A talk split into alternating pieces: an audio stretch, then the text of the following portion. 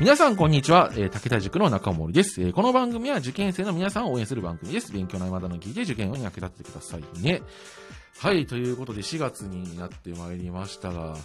いやー結構暖かくなってきて、僕もね、あのー、いろんな人とお会いしたりとかで結構移動も多くなってはきているんですけれども、いや、コート着なくてよくなったのは非常にありがたいところで、まあ、あのー、受験生の皆さんもね、結構その、まあ、例えば、塾とか予備校行く人だったらそれを探したりとか、まあ、もう通ってたりとかする人もいるだろうし、まあ、あとは学校もね、あのー、まあ、学年上がって新規って頑張ろうみたいな風になってるとは思うんですけど、まあ、その中でね、勉強の悩みとかあったらぜひ、あの、この番組で、まあ、あの、解決してもらえればと思いますので、何か質問あったら、まあ、質問お願いします。では、早速今日の質問を読み上げていきましょう。えー、これから、えー、1年間の学習計画を立てるにあたって志望校の過去問を分析しようと思います。そこで過去問分析のやり方を教えてください。その後の使う参考書の決め方も教えてほしいです。えー、これはベベさんからの質問ですね。はい。えー、そうですね。これはとても大事ですね。過去問はね、もう受験勉強始めるときに最初に解いた方がいいですね。絶対に。で、この時はもう全然解けなくていいです。あの、過去問って何回か段階に分けてやるんですよ。で、一番最初解くときっていうのは、まずその何の科目が出るのかとか、制限時間どんなものなのかとか、どういう出題形式なのかとか、そういうレベルのことを見てほしいんですね。で例えば、英語だったら、じゃあ試験時間がま90分ですと。で、じゃあの、英語の問題の構成をって言ったら、長文が、まあ、2つ出て、で、文法問題が1つ出て、で、えー、1つは会話の問題が出ますみたいな。えー、ある人はそれ、それが記述が出ますと、英作文出ますみたいなのがあったりとかっていう形で、その、学校ごとにやっぱ出す、出す形が全然違うんですよね。で、この時点でおそらく難易度っていうのは、まあ、わかんないと思うんですよ。要は基礎の単語もわからない状態で、まあ、過去問を見てると思うので、そうなってくると、その、そもそも何したらいいのかっていうのを判断する基準が自分の中にないので、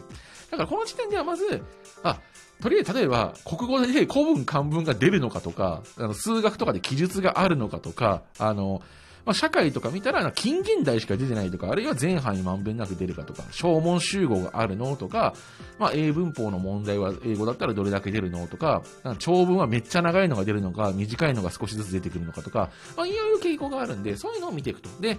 ある程度レベルがついてきたら、またその基礎が終わったらまた過去問を見てみて、また次のレベルが終わったら過去問を見てみるみたいな感じで、段階ごとに過去問を見て、今の自分に足りないものを分析していくっていうのをやっていくっていうイメージですね。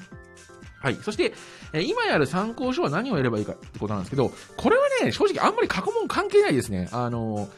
要は今の自分が何ができないか、どこからやんなきゃいけないのかっていう自分の実力によってやることが決まるので、志望校によって変わらないんですよ、あんまり。要はスタートってそんな変わらないんですね。で、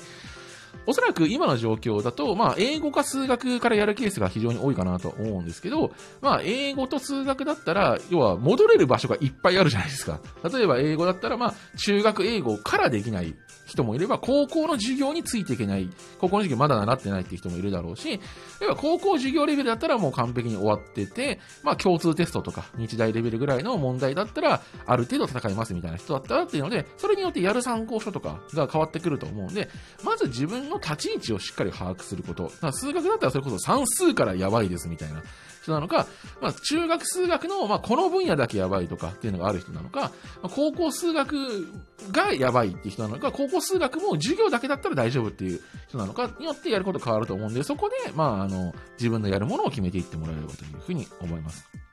まあ、なので、ここで大事なのって、要は過去問研究っていうのはゴールを見るもの。で、ゴールから逆算するものであって、その、何の参考書を今やるべきかっていうのは、これスタートを見るものなので、その、スタートは個人差があるってことなんですよね。志望校によってスタートはずれない。ゴールは、あの、ゴールは一緒なんで、スタートが、あの、基本、本人の実力によってずれると。それによってやんなきゃいけないトータルが、人によって変わってくるって感じですね。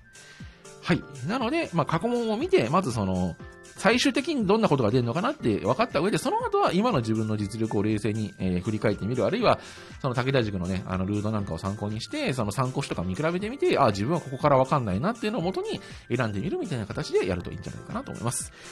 はい。というわけで、えー、以上、えー、皆さんからいただいたお悩みメールの、えー、紹介でした。えー、引き続き皆さんからのお悩みを募集します。えー、受験に対する不安なことや対策勉強方法、小さなことから大きなことまでどんなことでも大丈夫です。えー、ぜひ質問お待ちしております。エンディングのお時間です。えー、これ過去問なんですけどね、本当によく質問来るし、あと結構ね、割と一定数いるんですけど、その、過去問を一番最新年度、最後の最後まで、まあ、実践史として、あの、取っておいておくみたいな人、いたりするんですけど、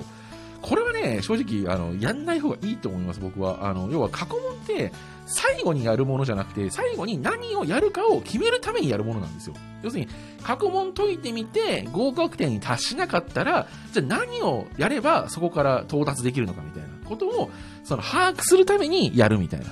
感じなんですよね。なので、それ、そこが、その最後に、例えば入試前日に本番の問題を最新年解きましたって言って、万が一合格点取れなかったら、その、そこから何も修正のする時間がないんですよね。なので、基本的に過去問っていうのは最初にやって、何が足りないかを把握して、その後やるものを決めて、それを実行していくみたいな流れにやった方がやりやすいかなっていうふうに思います。はい。えー、それではですね、えー、最後にこちらのコーナー合格のための今日の一言いきたいと思います。はい、えー、今日の、えー、一言は、えー、1日10時間より毎日1時間。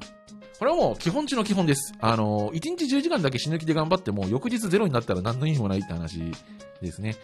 あの、受験勉強というか、どんなものでもそうなんですけど、一番大事なのって継続することなんですよ。あの、